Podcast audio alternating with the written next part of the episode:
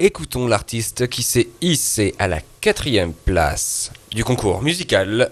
Euh, gueules les mouettes, vous le connaissez peut-être. Il est ce qu'on appelle un baroudeur, une légende. Voici Scott Walker, et oui, avec sa reprise de Crazy Frog.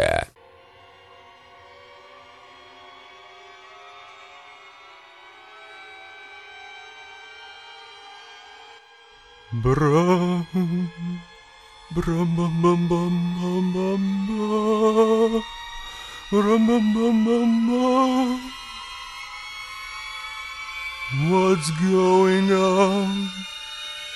What's going on?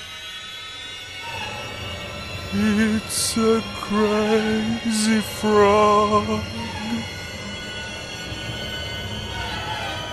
Crazy frog. Break it.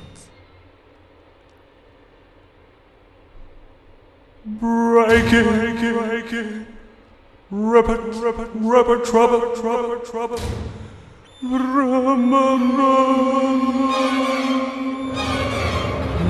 a crazy frog. It's a crazy